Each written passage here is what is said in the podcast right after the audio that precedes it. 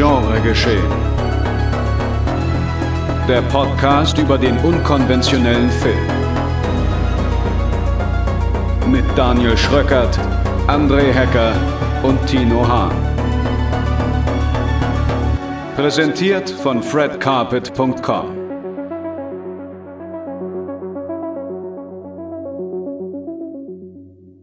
Ja, hallo, meine sehr verehrten Teufelinnen und Teufel da draußen. Herzlich willkommen zu einer kleinen Sonderedition von Genregeschehen.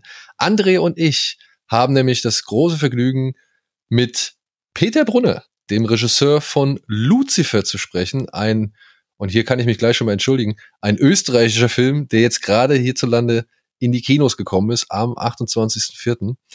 Peter, ich muss dazu sagen, ich habe deinen Film zufällig nee, nicht zufällig, sondern blöderweise ähm, ins deutsche Lager gepackt. Das tut mir sehr leid. ich habe gesagt, es ist ein deutscher Film, äh, der jetzt im Kino startet in meiner in meiner anderen Kinosendung und dafür will ich mich jetzt hier offiziell an dieser Stelle schon mal entschuldigen.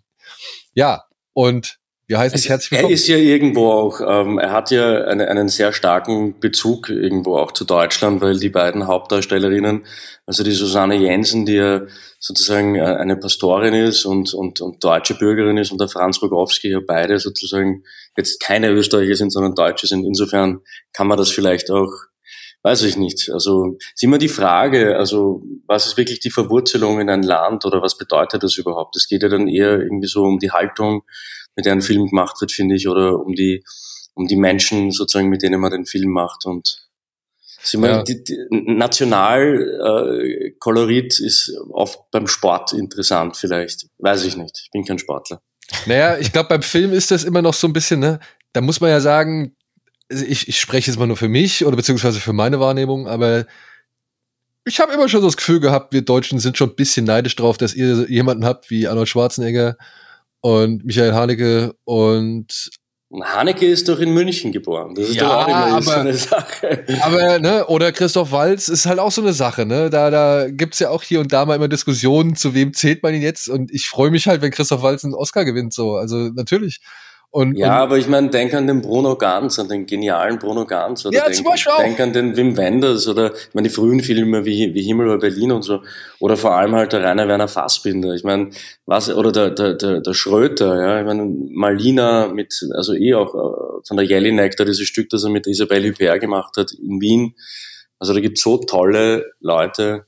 Genau, und trotzdem fühlt man sich immer irgendwie so ein bisschen ja auch zugehörig. Also, wenn du verstehst, mhm. was ich meine, ne? Also, dass man, man freut sich halt irgendwie, dass was deutschsprachiges einfach äh, in etwas oder ja, größeren Bekanntheitsgrad erreicht.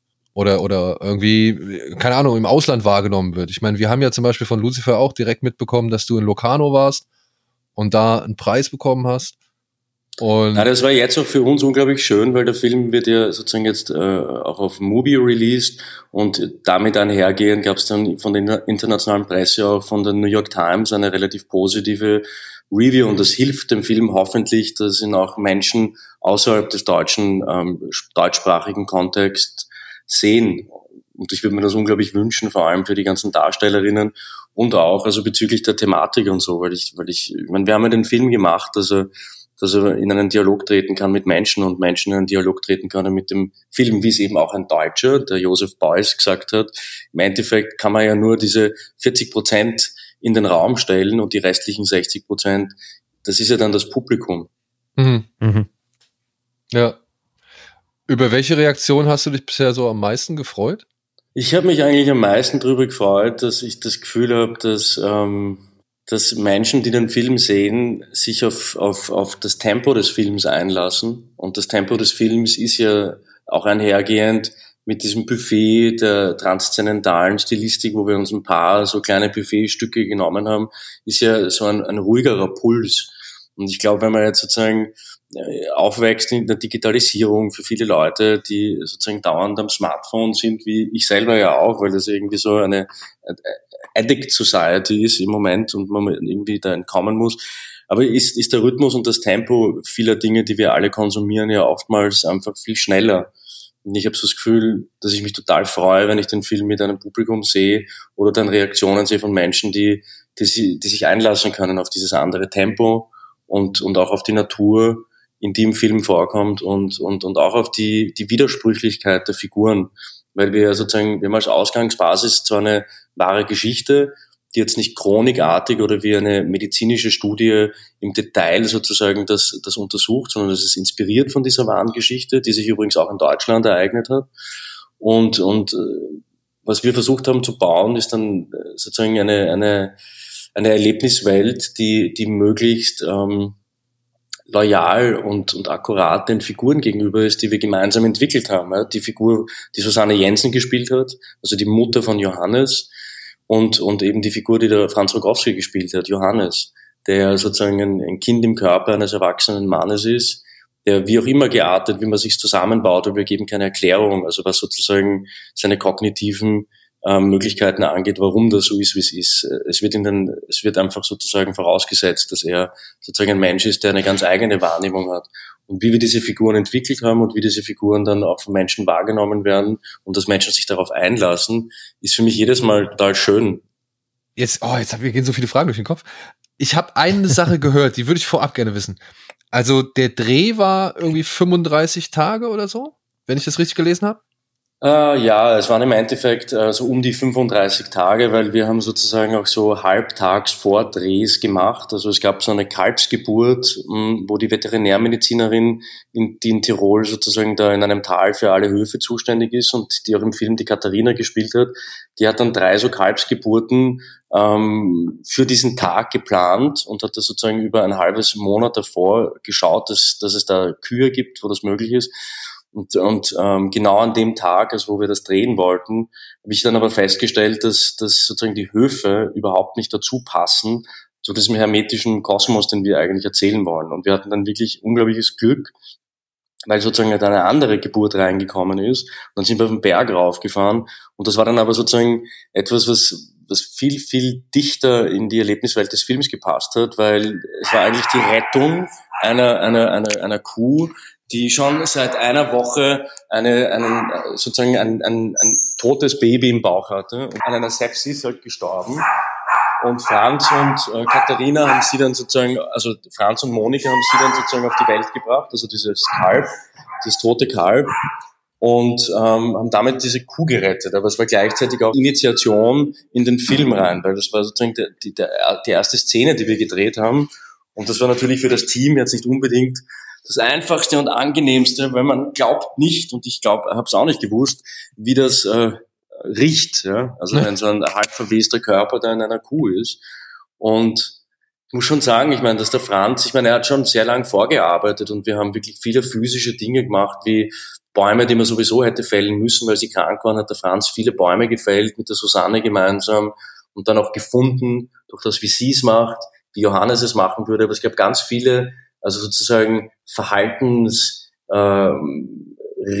äh, die wir gefunden haben für die Figuren und, ein, und, und dadurch war er in der Vorarbeit sehr involviert und, und, und, und vieles war sozusagen schon da, nachdem wir es gefunden haben, aber dann wirklich in den Moment hineinzugehen und dieses, dieses Kalb auf die Welt zu bringen, ohne Handschuhe und das auf eine Weise zu machen, wie sie es halt in der Wirklichkeit gemacht hätten, in dieser Filmwirklichkeit, ähm, da habe ich mir schon gedacht, okay, Franz geht jetzt all in. Und ähm, da war ich, nein, aber da war ich schon wirklich ähm, sehr happy damit, weil mhm. du kannst dir nicht mehr wünschen, also von einem, von einem Menschen, mit dem du gemeinsam an einem Stoff arbeitest und dann an Figuren arbeitest und das dann wirklich, also sozusagen durchführst. Ähm, du kannst dir nicht mehr wünschen als, als sozusagen jemand, der mit dir da wirklich an, an, an dieser Grenze zum, zum, zum Schreiben und zum Aufnehmen die, dieser fiktionalen Idee, die zwar ein Teil der Realität ist, aber wenn das dann real wird vor der Kamera, ist ja immer so, ähm, wie, wie, wie baut man das dann, dass das, dass dann so, sozusagen, dass es eine Wahrhaftigkeit hat? Und, und da hatte ich einfach einen sehr starken Partner, auch mit Susanne, eine sehr starke Partnerin. Und ja, also ich hoffe, man sieht es im Film, ich denke, man sieht es im Film, und von den Reaktionen her bin ich unglaublich froh, dass die Schauspielerinnen auch gewürdigt wurden, also dass sie auch Preise gewonnen haben. Ja, in Sitges, in Sitges haben sie. Äh, genau, und der Franz hat auch in Austin bei dem Fantastic Fest, also bei unserer Nordamerika-Premiere, hat er auch den besten Darsteller gewonnen, was er verdient. Okay, aber das heißt, gedreht habt ihr so roundabout 35 Tage, Aber genau, genau, das war, da wollte ich hier drauf hinauskommen, weil ich hatte irgendwo gehört oder gelesen, dass ihr jetzt schon fast ein Jahr irgendwie ähm, diese Figuren entwickelt habt und euch auch da, glaube ich, dann in dieses Haus zurückgezogen habt. Ähm, genau, also es ist, es ist schon so, dass der Film, also sozusagen, was braucht man, damit man ähm, in dieser hermetischen Natur und auch in dieser Abgelegenheit Menschen erzählen kann, die, die wirklich sozusagen mit den Tieren und selbstversorgerisch und, und sozusagen auch mit diesen ganzen Umwelteinflüssen ähm, dort überleben und dort leben können und ein genussfähiges Leben haben. Ähm, was man dafür braucht, und da waren wir uns auch einig, ist einfach sozusagen gerade auch mit den Greifvögeln. Man, man braucht sozusagen eine Zeit, äh, wo man in das hineinwachsen kann. Und natürlich mit einem Terminplan, wie in der Franz hat, ist das nicht so easy, dass man da jetzt ewig Zeit blockt und so. Aber ähm, es war möglich dass der Franz sich sozusagen über ein bisschen über ein Jahr immer wieder Zeit genommen hat, um dann so in so fünf zweiwöchigen Exkursen mit den Greifvögeln und mit dem, mit dem Greifvogeltrainer, dem Theo Bleikner, ähm, dann zu arbeiten. Und ähm, das Ziel war ja, dass die Beziehung zwischen dem, also zwischen diesem Greifvogel und, und der Figur von Johannes, dass das eine Kunst, also konspirative und, und eine total emotionale Beziehung ist. Also und mhm. nicht jetzt irgendwelche CGI-Anflüge, wo man den Adler reinpastet, sondern dass da ein Vertrauensverhältnis ist zwischen ihnen. Und ähm, ich glaube, der Franz hat das auch so gesehen, dass man sich das halt erarbeiten muss und dann eben diesen Waffenschein mit dem Tier macht, weil das ja wirklich sozusagen auch für Jäger eigentlich eine Waffe ist, dann der Adler. Und der bleibt ja auch immer ein wildes Tier. Und wenn man das Küken hinter dem Rücken herholt aus einer kleinen Ledertasche, womit er konditioniert wird, dass er bestimmte Dinge macht, dann ist alleine der Griff mit der Hand, also nach hinten, schon ein Zeichen für den Adler, jetzt gibt's Futter und dann drückt er mit 200 Bar mit den Klauen auf dem Lederhandschuh zusammen. Ja. Und ich meine, der Franz hat das halt einfach, also ja, also als etwas akzeptiert, das ein Teil der Figur ist. Aber ich meine, man hat das jetzt nicht angemerkt, das wehtut. Er hat mir dann irgendwann mal gesagt, weißt du eigentlich, wie weh das tut? und, und da gab es natürlich dann diese Vertrauensmomente, wenn mal so ein Küken am Boden fällt und der Adler sich so, oder nach hinten greift und kein Küken holt und ihn füttert, dann wird das Vertrauen gebrochen oder sozusagen der, der Muskel des Vertrauens sozusagen gedehnt oder überlastet. Und, und ähm, da musste er schon sehr, sehr ähm, vorsichtig und auf einer emotionalen Wellenlänge oder instinktiven Wellenlänge mit diesem Tier sein. Und das hat Zeit gebraucht. Ja, also das muss mhm. ich auch sagen, das waren mit die beeindruckendsten, sag ich mal, Bilder Fand für mich auch, so, ja. ähm, zu sehen, wie Franz, und es ist ja wirklich Franz, der diesen Adler auf dem Arm hat, der diesen Adler füttert, der mit diesem Adler spricht, wie, ja, also dass das, dass der Effekt halt einfach wirklich beeindruckend ist, wie er mit dem Tier kommuniziert oder umgeht. Also ich stelle mir halt das wirklich ungeheuer schwierig vor. Ich meine, man sagt ja nicht umsonst, dreh nie mit Tieren und Kindern so, ne? Mhm. Naja, ich meine, es gibt halt, also der Adler-Trainer hat immer gesagt, hey, äh, das, warum er so selbst all in geht und so viel Zeit von sich aufwendet, ist, weil er das Gefühl hat, dass wir da was anderes versuchen zu machen. Er hat dann immer gemeint, wie es früher in so Disney-Filmen war, wo man wirklich mit Tieren noch gedreht hat. Ich weiß das jetzt nicht, ich würde es auch gar nicht vergleichen damit. Aber natürlich, ähm, haben, also war unser Anliegen halt eher so wie ein Grizzly Man oder so, ja, ja. dass man da, dass man wirklich einen Bezug hat einfach zu den Tieren und, und dass man sozusagen da nicht etwas behauptet, sondern auch jetzt, um beim Werner Herzog zu bleiben, der hat ja mal auch in so einem Interview gemeint, dass manche Dinge müssen ja wirklich passieren. Ich sage dann immer, die Leute müssen jetzt nicht wirklich sterben vor der Kamera, das ist ja auch ein, sozusagen ein professioneller Dreh. Aber ähm, wenn bestimmte Dinge wirklich passieren und, und der Zuschauer ähm, sozusagen da nicht also belogen wird oder betrogen wird durch etwas, was vorgegeben wird, sondern wenn Dinge sich wirklich ereignen, kann man, kann man in einem derartigen Film dann sich vielleicht auch darauf einlassen, auf die eigenen Träume.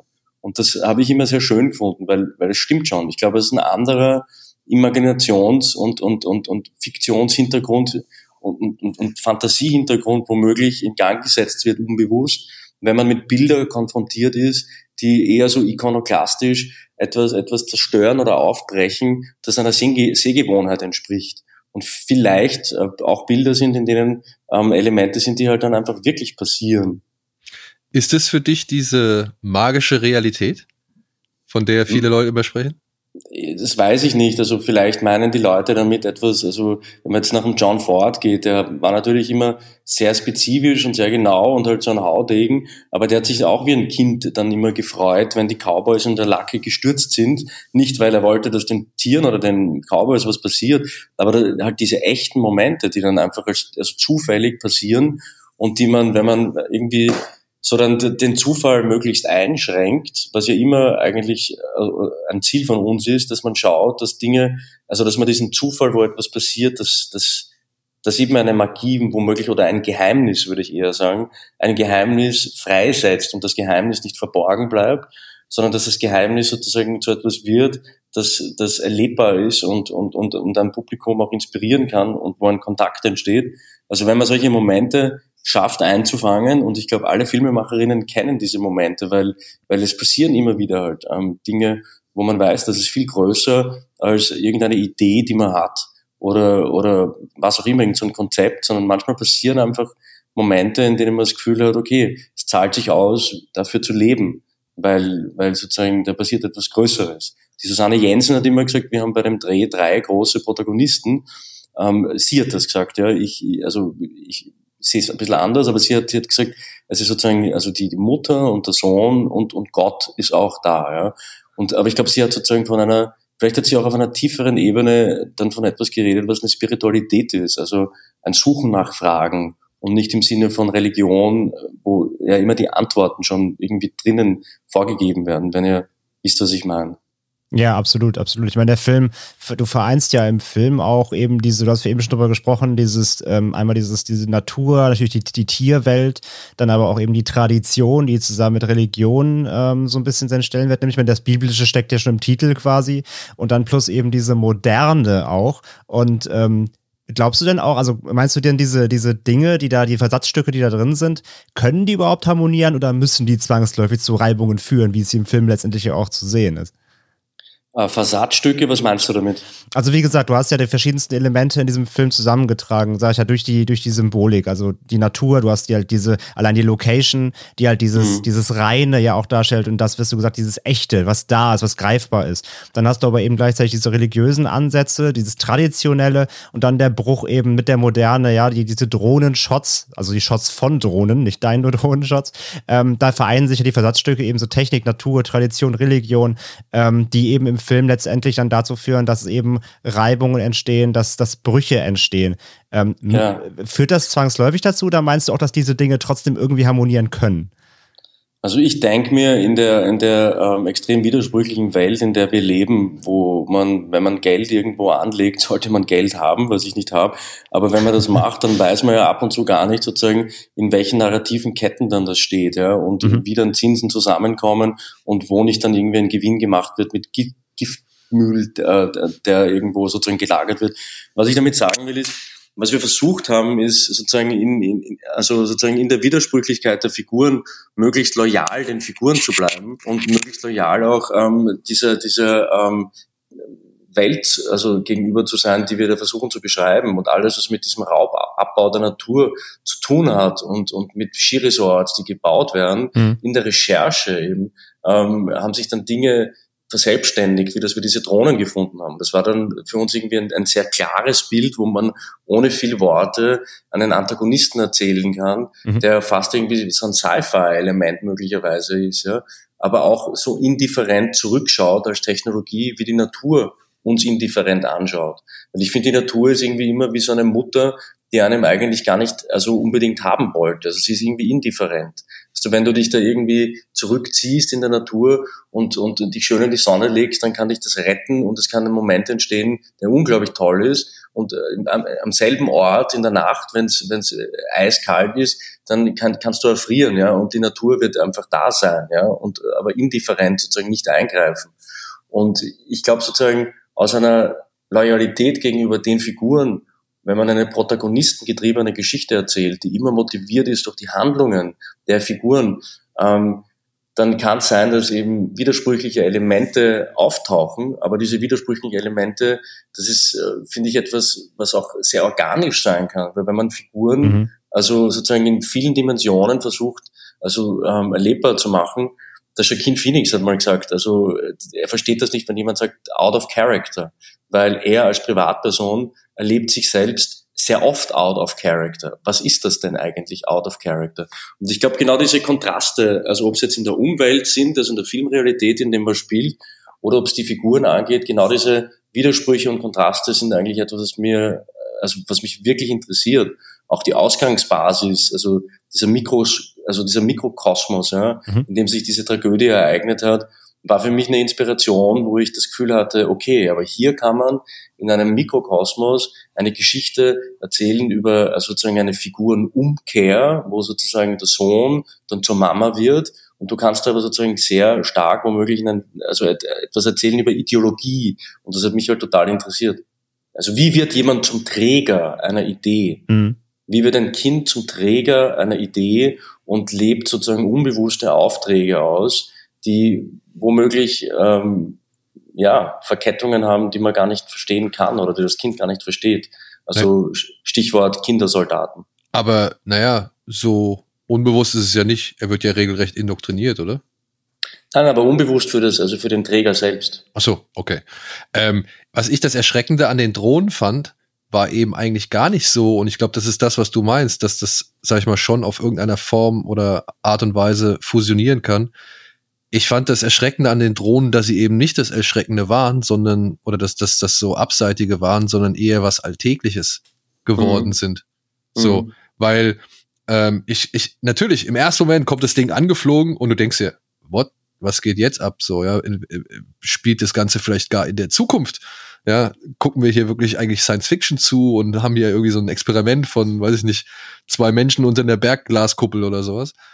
Und dann, ja, wird irgendwie klar, nee, das ist eigentlich kein, keine Zukunft, sondern das ist Alltag. Ja, das ist jetzt wirklich greifbar. Und äh, als Metapher fand ich das auch wirklich stark, von wegen der Fortschritt, der in die in die Natur eindringt oder die Zivilisation, die sich halt schon wieder ein Stück breiter macht, so.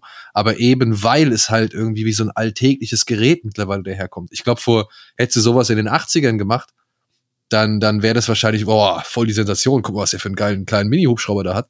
Mhm. Und jetzt kommen dann, ich weiß nicht, wie viel hattet ihr? Uh, wir hatten schon äh, sieben Drohnen hatten wir. Sieben, ja. Und ich meine, jetzt kommen da halt wirklich so, ne, du hast ja teilweise noch ein paar verdoppelt, also irgendwann kommt ja, ja genau. so äh, ein richtig, also ein geiler Schuss, wie halt noch mehr Drohnen irgendwie angeflogen kommen. Und dann kommt halt so ein richtiger Schwarm daher und das macht sogar, sage ich mal, allein von der heutigen Sichtweise so, von wegen, ja, jeder Mensch kann sich so eine Drohne jetzt per Amazon nach Hause bestellen, aber trotzdem, das hat schon irgendwie was imposant bedrohliches gehabt, weil es halt eben in seiner Alltäglichkeit plötzlich so geballt war, wenn du verstehst, mhm. was ich meine. So, das ist so, mhm. ja, der einzelne Bürger oder die einzelne Drohne, weißt du, ist nicht so wirklich erschreckend, aber dann plötzlich irgendwie so, ja, zehn Stück oder zwölf Stück davon zu sehen, macht schon wieder was her. Ja, also von wegen so, ja, jetzt, jetzt wie der Schwarm Heuschrecken, der über das Land hereinbricht, so weißt du? Und das, das ist dann wie so eine Kristallisation irgendwie, ja. finde ich. Aber im, im Endeffekt, ich weiß es auch nicht. Also ich hatte halt das Gefühl, auch bei den Recherchereisen, immer dann, wenn man in dieser Natur dann doch auf so Drohnen gestoßen ist, es hat einfach eine, eine unglaublich befremdliche, unangenehme Energie, in der man das Gefühl hat, man wird einfach beobachtet, man fühlt sich dann unfrei. Und ich meine, wir wissen ja alle, was gerade in der Ukraine und so passiert und inwiefern da Drohnen eingesetzt werden. Ja. Ich will das gar nicht werten, aber das ist, ich meine, das sind halt einfach Werkzeuge der Gegenwart, um unsere Sinnesorgane ähm, zu verlagern und und dementsprechend halt können sie auch sowohl ja Cooles schaffen oder machen, wie halt auch, ja, Angst erzeugen. Ne? Ja. Kommt halt nur drauf an, wer sie in der Hand hat. Genau, ich wollte ich gerade sagen, aber ich wollte ja, nicht klugscheißen.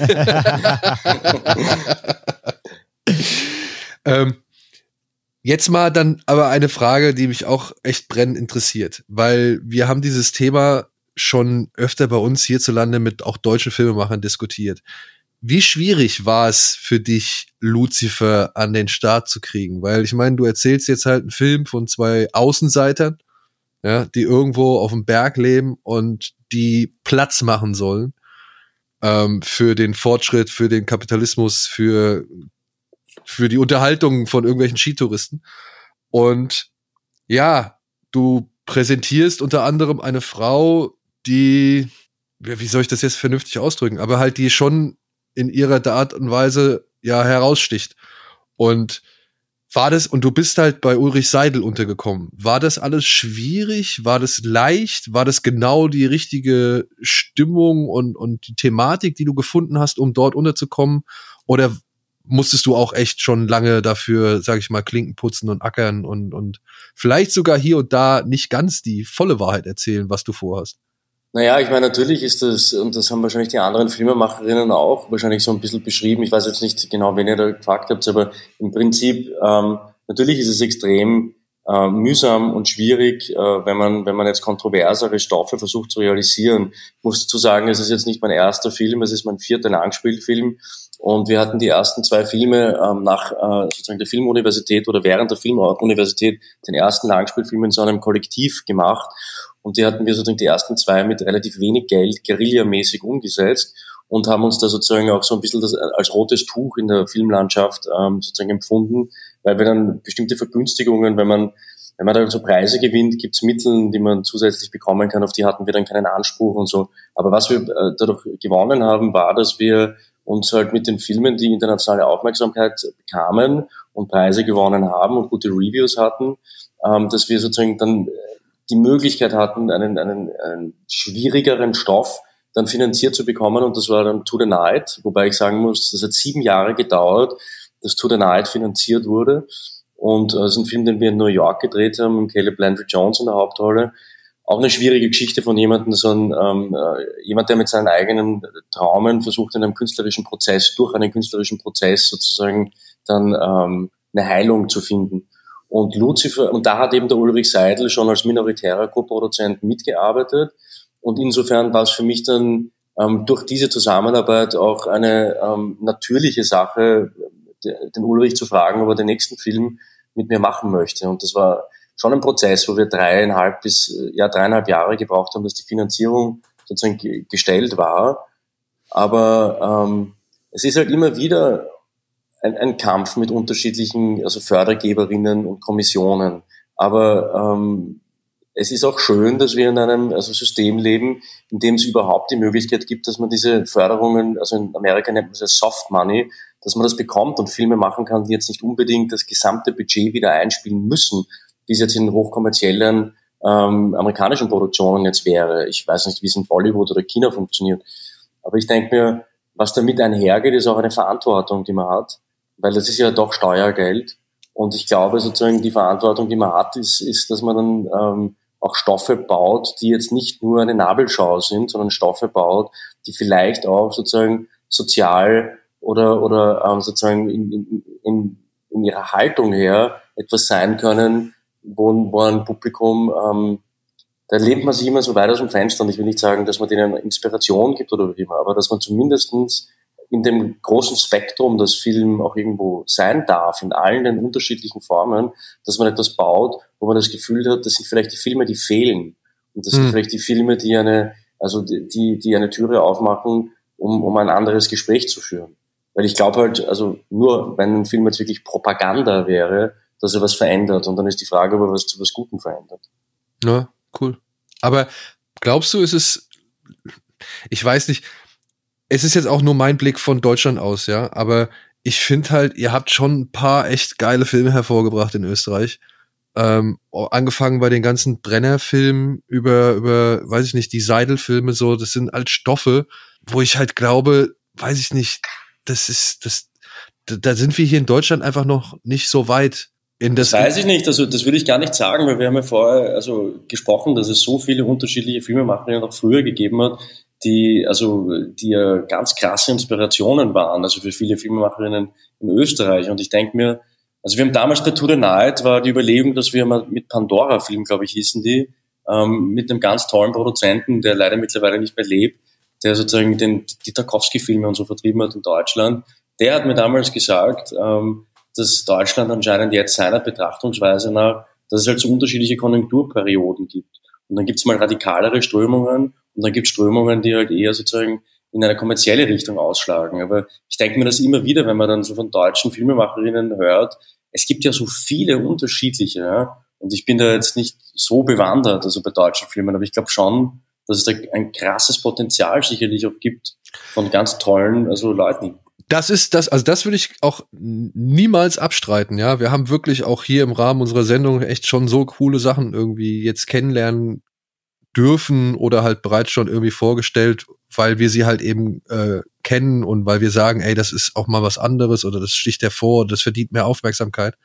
Nur, ja, ich, weil, wenn ich etwas mitbekomme von diversen Filmemachern, mit denen wir jetzt schon gesprochen haben, immer, dass es schon halt echt schwierig ist, eben entsprechende ausgefallene Stoffe irgendwie an den Mann zu bringen, wenn jetzt halt eben kein Streamingdienst involviert ist. Ja. Und vor allem, das kann ich mir eben schon vor, Entschuldigung, aber das kann ich mir eben schon vorstellen, dass vielleicht das System dort womöglich auch an den Kommissionen einfach anders ausgerichtet ist und andere Schwerpunkte hat. Genau. Und wenn wir haben hier auch Leute in Kommissionen, die womöglich dann andere Schwerpunkte sehen, aber meine, wir haben mit dem österreichischen Filminstitut und dem Chef von dem Filminstitut jemanden, der für alle Filmemacherinnen hier in dem Land, also den Roland Teichmann, haben wir einen Menschen, der, der wirklich interessiert ist an den Filmemacherinnen und sozusagen an den, auch an den neuen Stimmen und, und auch an dem Motto, dass man die, die Pflanzen sozusagen, die man da begonnen hat, irgendwie einzusetzen, dass man die auch gießen soll.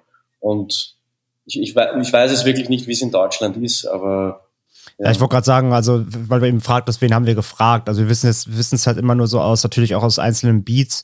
Ähm, zum Beispiel zuletzt war das ein Thema bei dem Film Schlaf von Michael Venus. Das ist ein deutscher. Genrefilm, wo wir eben dann erfahren haben, dass es halt über fünf Jahre gedauert hat, den Film halt irgendwie zu finanzieren zu können, weil es halt, im Grunde ist es ein Horrorfilm, aber er durfte auch vor keinem Gremium eben sagen, dass es Horror ist, weil dann hätten sie es sofort ja. abgeschmettert. Das heißt, man musste sich irgendwie mit Thriller, Krimi drumrum also man darf nicht mal ehrlich sein, daher kam auch eben Daniels Frage so ein bisschen, wie das bei dir war. Äh, man durfte also nicht mal richtig ehrlich sein, was es für ein Film wird, um möglichst irgendwie Fördergelder zu bekommen, weil Horror oder, oder ja, düsterer Thriller schon zu viel war. Aber wie du sagst, es sind Strömungen und aktuell ist eben diese Strömung eher hier nicht gefragt. So, das ist ein bisschen der Status quo, genau. Aber es ist bestimmt auch so, dass man halt taktieren muss mit seinen Produzentinnen gemeinsam und schauen muss, wie man, wie man den Stoff, den man umsetzen mag, wie kann man das äh, Menschen also wie kann, es geht ja immer darum, wie kann man die Idee transportieren. Und das ist ja bis zum Schluss im Schnitt oder bis zum Schluss mit dem Distributor oder mit dem World Sales geht es ja darum, wie kann man das, was man da in den Händen hat, wie kann man das möglichst ähm, als Idee kristallisiert bündeln, damit das, ähm, wie soll man sagen, damit, damit, damit Menschen auch ähm, damit in Kontakt treten können und es nicht einfach nur für sich steht und kryptisch bleibt. Das sag ich bei dem Film. Ja, das wollte ich gerade fragen. Ja, wie? naja, aber, aber genau deswegen versuche ich mir das darüber bewusst zu sein. Und ich bin ja auch nicht am, am Ende oder irgendwo angekommen, sondern ich bin ja immer noch ein, ein, ein Student, weißt du, was ich meine? Für immer, ja. Also in, in den Dingen, die ich versuche zu machen. Und das bleibt ja auch. Ich meine, so ernst man das Ganze nimmt und so wichtig es einem ist, ja, Menschen eine Stimme zu geben, wie der Susanne Jensen die sexualisierte Gewalt von ihrem Vater erfahren hat und das dann sozusagen äh, über, über viele, viele, viele Jahre ähm, in Kunstwerken ausgedrückt hat und auch in einem Buch, das sie geschrieben hat, Zettmann, ähm, sozusagen, wo ihre eigene Theologie drinnen ist und im Endeffekt das auch als einen Layer dieser Figur, die sie im Film spielt, in Lucifer spielt, ähm, dieser Figur das gegeben hat. Es ist immer irgendwie so ein Balanceakt. Also inwiefern kann man, kann man ähm, das, was man versucht zu erzählen und die Geschichte und die Haltung, die man spürt, dass sie wichtig ist, wie kann man das bündeln auf eine Weise, dass es dass es eben, ähm, ja, dass es einfach ähm, einen Dialog möglich macht und dass man nicht zu kryptisch bleibt. Und ich versuche jetzt auch mit meinem nächsten Film eher also einen, einen klassischeren Weg zu gehen und mit, ein, also mit einer Simplizität, wo ich nicht zu viel vorgebe, ähm, einen Raum zu öffnen. Also für die obdachlosen Menschen, mit denen wir da zusammenarbeiten in Texas. Ähm, Frau Jensen, mhm. was davon war, sag ich mal, also von all dem, was Frau Jensen in diesem Film macht und anbietet, und das sind Sachen, die würden nicht viele Schauspielerinnen, glaube ich, äh, so leicht und, und äh, weiß ich bereit würde ich, glaube ich, auch vor der Kamera machen. Was sie da alles macht, kam das mehr von ihr aus oder kam das vom Drehbuch aus? Also war das etwas, was ihr gemeinsam erarbeitet habt? Es ist eine Synergie, weil natürlich gibt es ein, ein, ein, ein Grundskelett der Figur im Buch, aber es ist natürlich so, ähm, dass wir, also vier, fünf Monate vorher, ab dem Moment sie gecastet wurde, ähm, dass wir halt sehr ehrlich und, und, und uns reinen Wein eingeschenkt haben und, und äh, ich sie natürlich äh, um ihre Meinung gefragt habe, weil sie in, in vielerlei Hinsicht ähm, über, über gerade was Theologie angeht und, und, und so viele Aspekte, auf, äh, die, die in der Figur vorhanden sind, mehr weiß, ja, und man dann schaut, wie man, wie man, wie kann man das gemeinsam bauen? Und das war immer so dieser, dieser Ansatz, dass man nicht Macht über jemanden hat, sondern dass man gemeinsam Macht hat, wenn man dieses Wort Macht verwenden will. Also Kraft eigentlich oder Energie oder sozusagen ein, ein, ein Drive, sie hat immer Spine gesagt, aber dass man das partnerschaftlich angeht und dass man da etwas baut, was nicht eine Version von ihr ist, sondern dass man diese, diese, diese Figur versucht zum Leben zu erwecken. Und das war zum einen, dass sie halt Keyboard spielen gelernt hat und ganz bestimmte, also religiöse Stücke ausgesucht hat. Zum anderen, dass man sozusagen eine eigene Theologie für, für die äh, Maria sozusagen entwickelt hat und zum anderen, dass wir viel ausprobiert haben im Vorhinein und, und, und uns getroffen haben. Ich bin nach Hamburg gefahren und wir haben geprobt und wir haben geschaut sozusagen, wo sind Grenzen? Was ist etwas sozusagen, wo will, wo will man hin? Ja? Und, und, und sehr private Dinge ausgetauscht und dann halt langsam sozusagen Vertrauen und eine Beziehung aufgebaut. Die Susanne, glaube ich, hat über äh, zwei bis 400 Seiten waren das, glaube ich, Tagebuch aus der Perspektive der Maria geschrieben. Und hat wirklich eine, eine gesamte Backstory, also wie ein ganzes Buch entwickelt. Und das haben wir dann in diesen eineinhalb Monaten intensive Vorarbeit, wo wir so wie eine Mikrosekte auf einem Bauernhof gehabt haben mit einem Tagesablauf, wo der Franz mir am Anfang gesagt hat, so, also ich habe so in seinem Gesicht gelesen, also ist das jetzt dein Ernst? Aber er hat dann eh mitgemacht. Aber es war wichtig, ja. Und da hat sie ihm immer wieder auch von diesem Tagebuch vorgelesen. Und, und sie wollte ja wirklich, sie hat ihm gesagt, weißt du, ich bin jetzt deine Mutter. Ja? Und für Susanne war es eine große Chance, weil sie jetzt selbst nie ein Kind also haben äh, können, weil sie sozusagen durch ihre Vergangenheit und diese sexualisierte Gewalt durch ihren Vater einfach ähm, für sich entschieden hat, kein Kind haben zu wollen. Ja? Und also aus Sorge womöglich, dass äh, sie etwas weitergeben könnte. Nicht, dass das dann so gewesen wäre, aber man muss die Entscheidungen von Menschen respektieren und sie hat deswegen was ihr, glaube ich, noch immer sehr weh tut, einfach nie ein Kind gehabt. Und für diesen Film, und das war für sie auch eine Hauptmotivation, hat sie einen Sohn haben können. Und der Franz war nicht nur der Sohn vor der Kamera, sondern der Franz ähm, hat wirklich sozusagen über den gesamten Dreh, auch wenn er als professioneller Darsteller sozusagen ähm, danach natürlich einen Schlussstrich gezogen hat, aber er war für diese Zeit, er war ihr Sohn. Ja? Und und das war etwas Besonderes, die zwei zu sehen, wie sie sozusagen dann nicht zu irgendeinem Fest vom Team gekommen sind, wo ein paar Leute ihr verdientes Bier getrunken haben, sondern die sind dann asketisch, äh, haben sie was gemacht, was, was sozusagen die Mutter sich überlegt hat und der Sohn dann mitgemacht hat. Und es war eigentlich unglaublich berührend auch zu sehen, also wie die, das Band, das die beiden miteinander geknüpft haben. Krass. Weißt du, zu welchem Zeitraum das für Franz war? Also was er davor oder danach gemacht hat? Weil äh, letztes Jahr habe ich halt drei Filme von ihm mitbekommen. Das waren Freak, Freaks Out, äh, der große Freiheit und jetzt eben Lucifer. Also er hat die große Freiheit, ist er, hat er direkt danach gedreht. Also okay. Also sozusagen na, nach dem Muskel, äh, den, den unterschiedlichen emotionalen Muskeln oder was auch immer es ist, ist er dann direkt in diesen Dreh reingegangen, glaube ich oder ziemlich bald dann in diesen Dreh reingegangen, was er davor gemacht hat.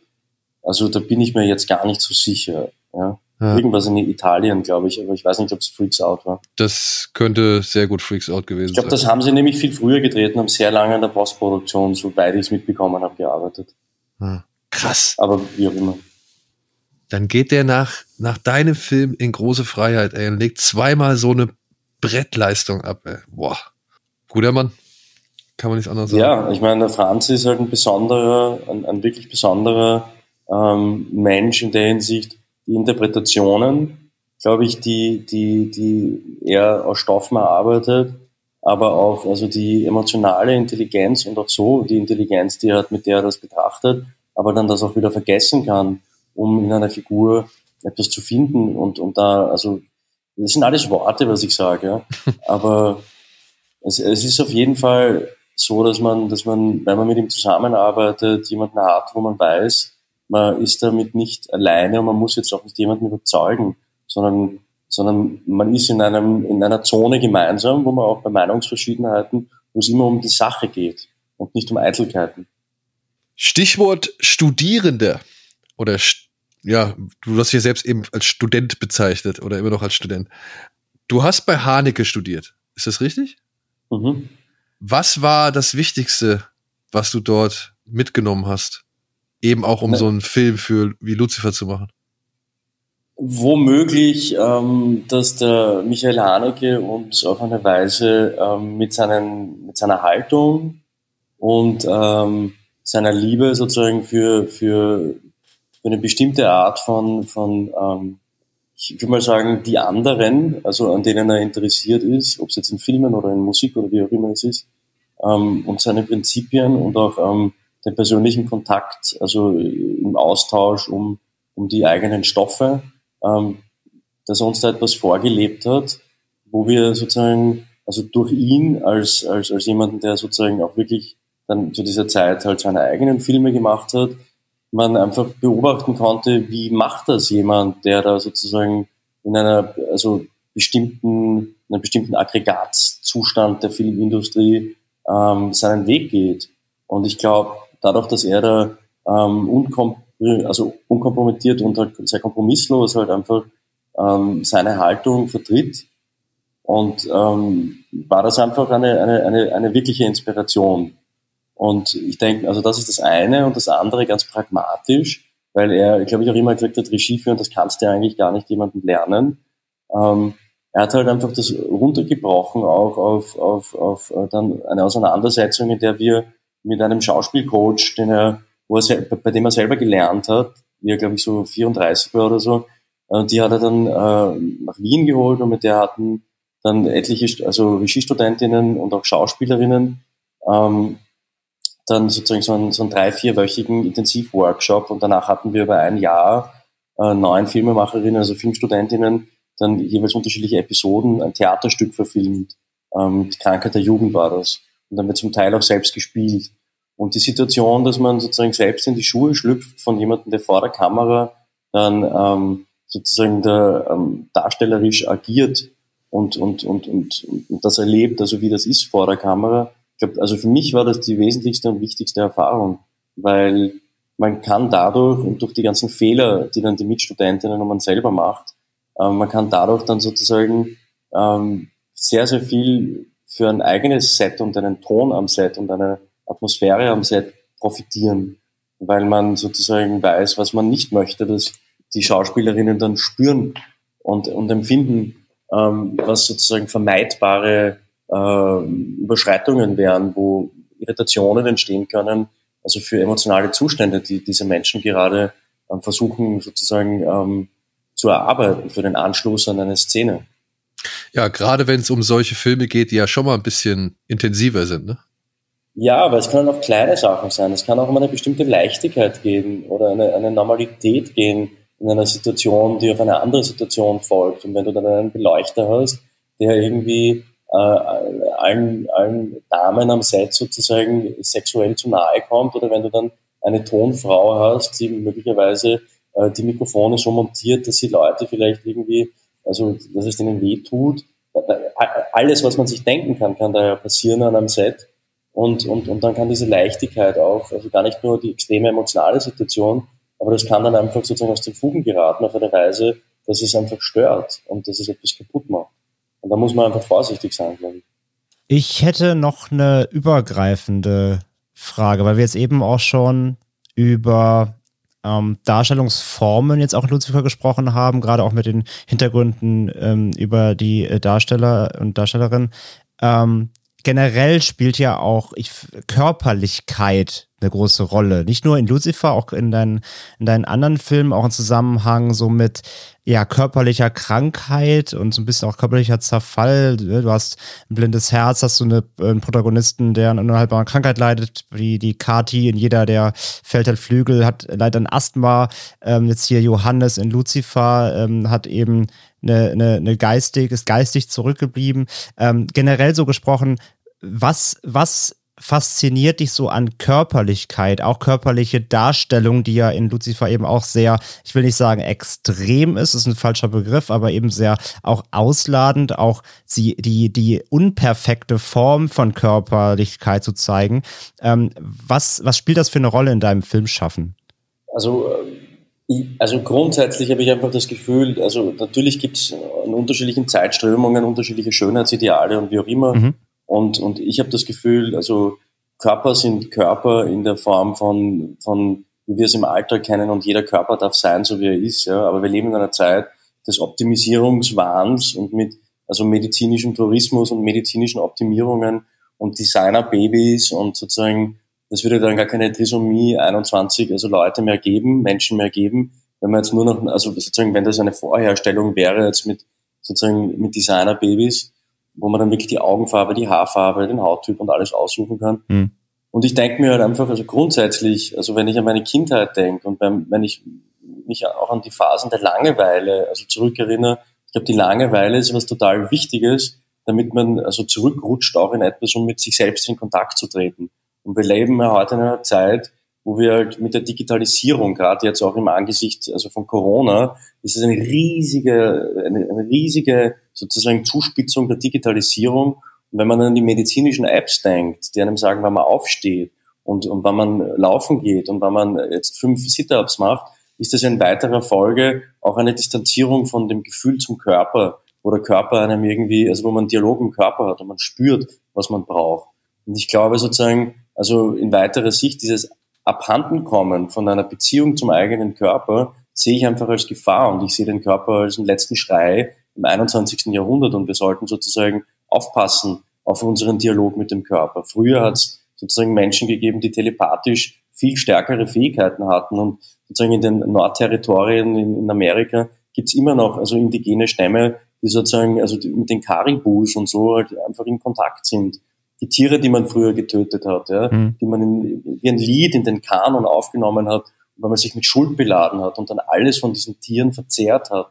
Also das sind alles irgendwie meiner Meinung nach also Hinweise darauf, dass der Körper als Leinwand und Werkzeug ähm, und auch als eine spirituelle Schnittstelle, weil es ist immer die Frage, wo hört der Körper auf und wie choral ist der Gesang um uns herum, der sozusagen diese lose Grenze ist, ja, wo das beginnt und aufhört, also wie man damit sozusagen leben kann. Und insofern interessiert mich halt, also die Körperlichkeit in Filmen extrem. Mhm. Und ich glaube auch sozusagen diese, also die Menschen, die in einer bestimmten körperlichen Problematik sind, ähm, sind für mich halt irgendwie auch äh, Metaphern für etwas Außenseiterisches, was jeder von uns auf eine andere Art und Weise kennt. Und mein Gefühl ist dann, dass sie vielleicht auch dadurch irgendwie andere Identifikationsmöglichkeiten sein können.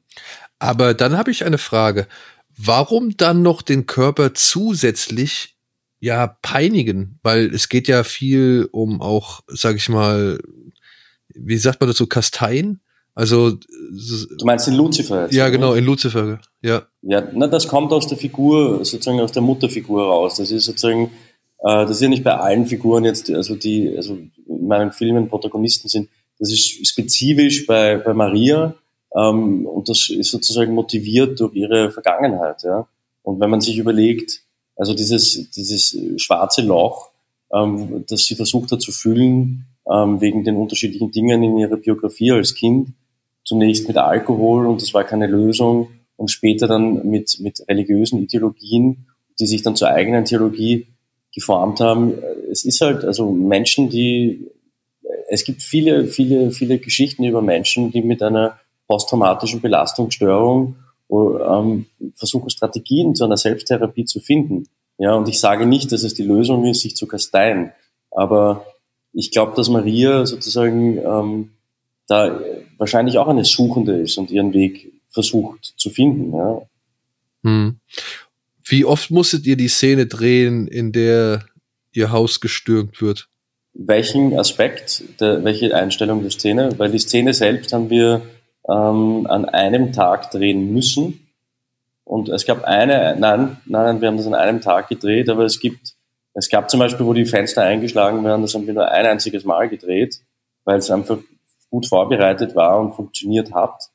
Und andere Bilder, sozusagen, wo die Unterschrift erzwungen wird, Da hatten wir schon fünf Wiederholungen, was relativ äh, komplex und schwierig war, gerade weil Susanne im Vorhinein eben doch wusste, weil ich das eben mit ihr teilen wollte, dass sie das weiß. Also sozusagen, dass äh, jetzt eine, eine derartig körperliche Szene also mit den Jungs passiert.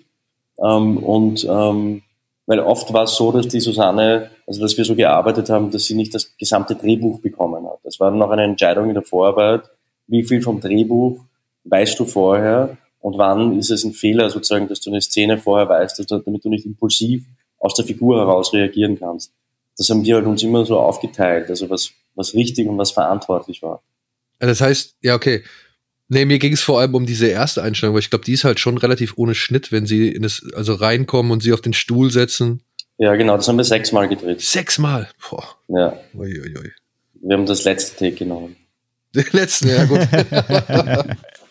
oh, ey, stell, das stelle ich mir halt auch als, als harten Drehtag vor. Also wirklich, äh, das, das, das fand ich eine sehr intensive Szene und, und da. Weißt du was? Sie hat nämlich, und das war das Wichtige, Sie hat mit dem Redelsführer dieser Jungs, also mit dem Erwin Geisler, der übrigens äh, zehnfacher Weltmeister im Strongman ist und diesen Sport auch mitbegründet hat.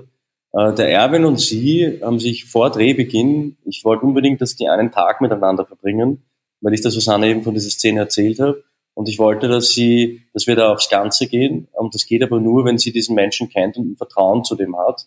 Weil natürlich kann man eine Situation so provozieren und schauen, dass die filmische Realität dann möglicherweise noch realer ist, wenn sich die Leute gar nicht kennen und da wirklich zum ersten Mal aufeinandertreffen. Aber ich hatte das Gefühl, dass das unverantwortlich ist, der Susanne gegenüber mit ihrer Geschichte. Und ich glaube, und das war auch das Vertrauen, da ich weiß, wohin die Susanne gehen kann und was sie sozusagen von ihrem schauspielerischen Muskel und ihrem emotionalen Muskel herstellen kann. Und insofern war es überhaupt keine Frage, dass man die vorher zusammenbringen kann. Und ich wollte einfach, dass, dass äh, durch Vertrauen dann etwas ganz anderes möglich wird. Und deswegen war dann nach diesen Szenen, die einen Übergriff zeigen und wirklich sehr körperlich sind, war es dann eigentlich so, dass die Susanne hingegangen ist, du kannst mich schon härter anpacken, dann will ich das spüren, ja. Und die Susanne war da auch, also hat eine Mentorenfigur gehabt für uns alle, ja. Ob es in der Vorarbeit war, also für mich zum Teil, oder ob es auch in der Zusammenarbeit mit Franz war, wo sie ihm da oft, also auch in der Mutterrolle, muss man sagen, da drüber gefahren ist und bestimmte Sachen gefordert hat und wollte. Und ähm, ich würde gerne, also sehr, sehr spannend einfach, wie, wie, wie sie hat da einfach Blut geleckt und sie hat auch einen bestimmten Anspruch und sie wollte halt einfach, dass das, dass das echt ist, ja. Und Ey, Krass, und, ja. ja. also an der Stelle sage ich einfach Respekt, weil äh, das wirkt so. Also es, es wirkt echt. Es ist auf jeden Fall, und selbst wenn man es als Leute wie wir halt auch mit dem Abstand äh, betrachtet, von wegen, oh, das ist aber beeindruckend gespielt oder oh, das muss aber echt eine anstrengende Szene gewesen sein oder keine Ahnung, oder das sieht wirklich fies aus äh, oder, oder, oder wie soll man sagen, handfest aus, sagen wir es so, ja. Mhm.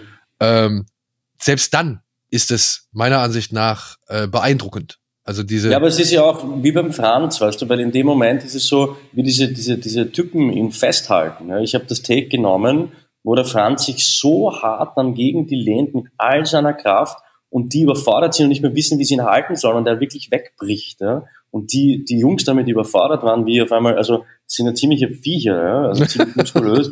und wie, also was ich damit sagen will, ist einfach, ähm, der Einsatz von beiden ist halt einfach da gewesen und, und ich bin total glücklich damit, ja, dass da die richtigen Kollaborateure sozusagen mir geholfen haben, diesen Film zu bauen. Ja, also wir auch, weil dadurch sticht er hervor und beziehungsweise wird er zu etwas, ich würde nicht sagen leicht verträglichem, aber eben auffallendem. Und äh, das ist ja etwas, was wir eigentlich immer alle wollen. André, hast du noch was? Ich wäre, glaube ich, soweit durch. Ich wäre auch soweit durch. Also äh, nur eine Frage, Peter. Ja, ja, klar. Ähm, was machst du zum Abschalten? Also ich meine, das du, du, du scheinst dich. Musik, Musik, Musik. Ja? Also ich, ich schreibe dann gern einfach Songs und nehme eine Gitarre oder setze mich ans Klavier. Und dann kann man auch gleich mal eine ganze EP oder eine Platte einfach machen. Und ähm, das ist dann für mich eher so wie Meditation. Und äh, das Problem ist, man fällt dann trotzdem immer wieder in dieses Ding rein, und will einen bestimmten Sound, der Text muss eine bestimmte, ja, also das wird dann wieder neurotisch.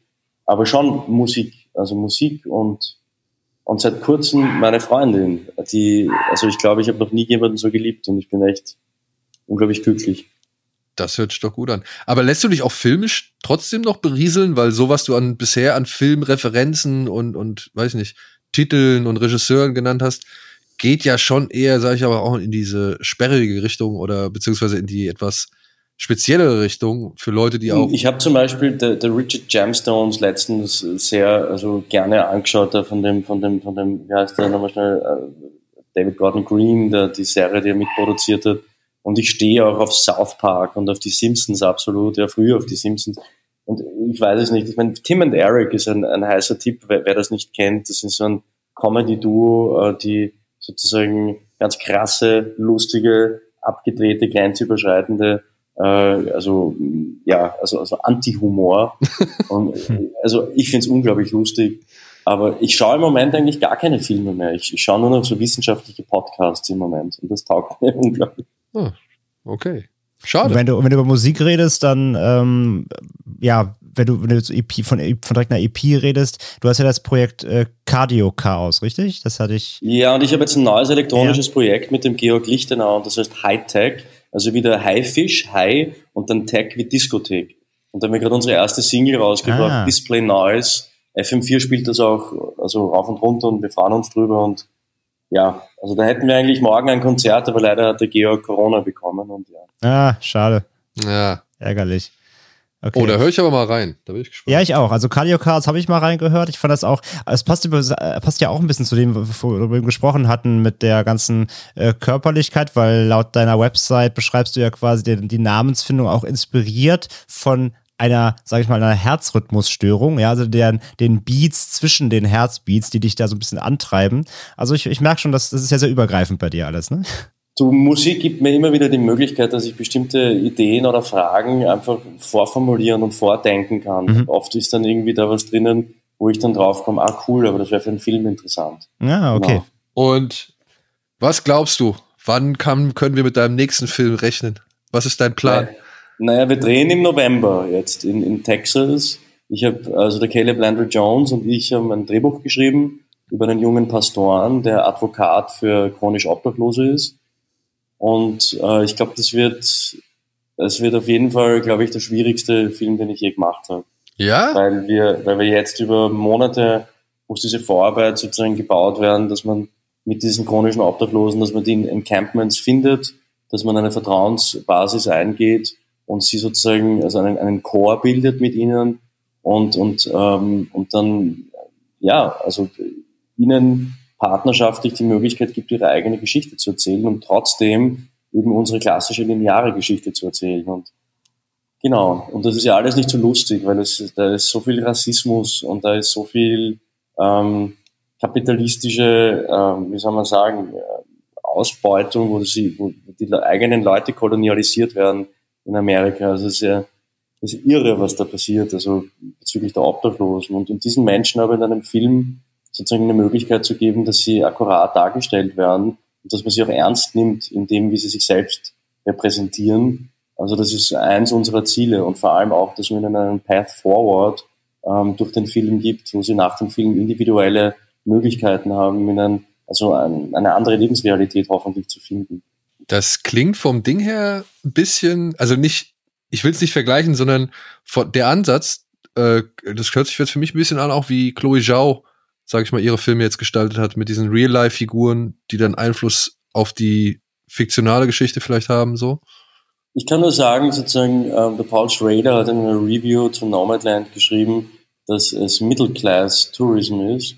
Ich glaube, was er damit meint, ist, wenn man wirklich in einem obdachlosen Encampment ist, und ich war drei Monate jetzt, also in, in Texas in den Encampments im November, Dezember und Jänner, der Geruch, die körperlichen Zustände dieser Menschen, die Krankheiten, ähm, die Schwangerschaft einer 18-Jährigen, die auf Crack sich zugemacht hat vor meinen Augen. Ähm, das ist einfach, also die Lebensrealität dieser Menschen. Ähm, wir versuchen das in dem Film ähm, loyal, akkurat und nicht so zu beschreiben, dass es, ähm, es ist, natürlich hat man mit einem Film immer Ziele und so. Und man, ich finde, man muss aufpassen, dass es, und ich will das jetzt gar nicht der Chloe Zhao selber vorwerfen, überhaupt nicht. Ich habe nur gesagt, was der Schrader gesagt hat. Aber ich, also ich glaube, vom Ansatz her stimmt es, dass man sich in ein Umfeld begibt, in ein echtes Umfeld begibt und versucht aus diesem echten Umfeld zu schöpfen. Und das hat mir auch in Songs My Brother Taught Me oder in The Rider, also die Filme, die sie gemacht hat, das hat mir auch sehr gut gefallen. Ja, ich mochte The Rider auch sehr gerne.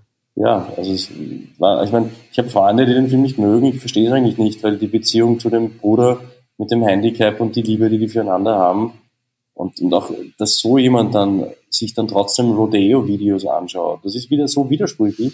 Aber genau das wird jemand wahrscheinlich dann machen, weißt ja. du? Hm. Und die hat das sicherlich in der Realität gefunden.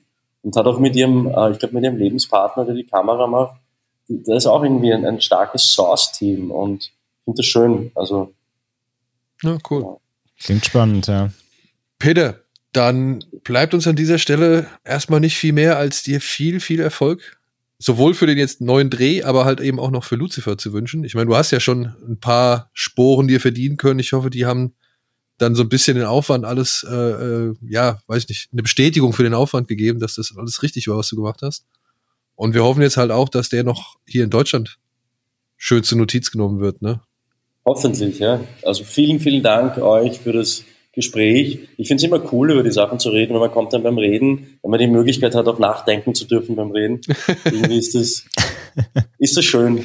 Ja, cool. Vielen, vielen Dank für die Möglichkeit. Hey, okay? wenn es dir gefallen hat, äh, sind wir umso erfreuter. Und wie gesagt, ey, alles, alles Gute für Lucifer und eben auch für dein nächstes Projekt. Bin ich gespannt drauf. Ja, ich auch. Und, und, vor allem bin ich immer, vor allem bin ich immer Fan davon, wenn man so schöne, wir haben uns ein bisschen Zeit gelassen jetzt, ne? Die meisten Interviewsituationen, die wir auch haben, eben als äh, in unseren Positionen, sind ja meist sehr knapp bemessen. Da steht jemand mhm. mit der Uhr im Hintergrund und tippt schon nervös drauf. Wenn man jetzt mal hier so einen ungezwungenen Rahmen hat, dann, wie du sagst, kommt man ja auch so vom Hölzchen aufs Stöckchen, wie man so schön sagt. Und das ist natürlich auch mal, auch mal sehr, sehr wertig dann. Ähm, von daher auch äh, wirklich vielen, vielen Dank für deine Zeit, die du dir genommen hast. Ja, sicher. Vielen, vielen Dank euch. Dann macht es gut und hoffentlich bis bald. Ja? Alles klar. Bis, bis dahin. Ciao. Tschüss. Baba. Tschüss.